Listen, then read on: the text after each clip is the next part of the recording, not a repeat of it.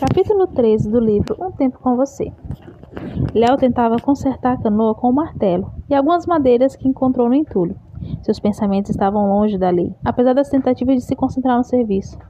Mas que droga isso, pensou ele.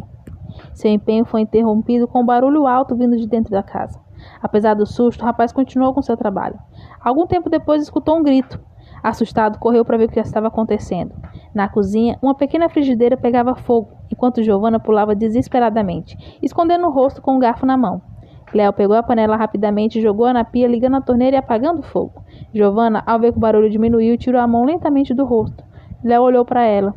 Era para ser um ovo, disse ela sem jeito. Não seria mais fácil você comer o almoço que já está pronto?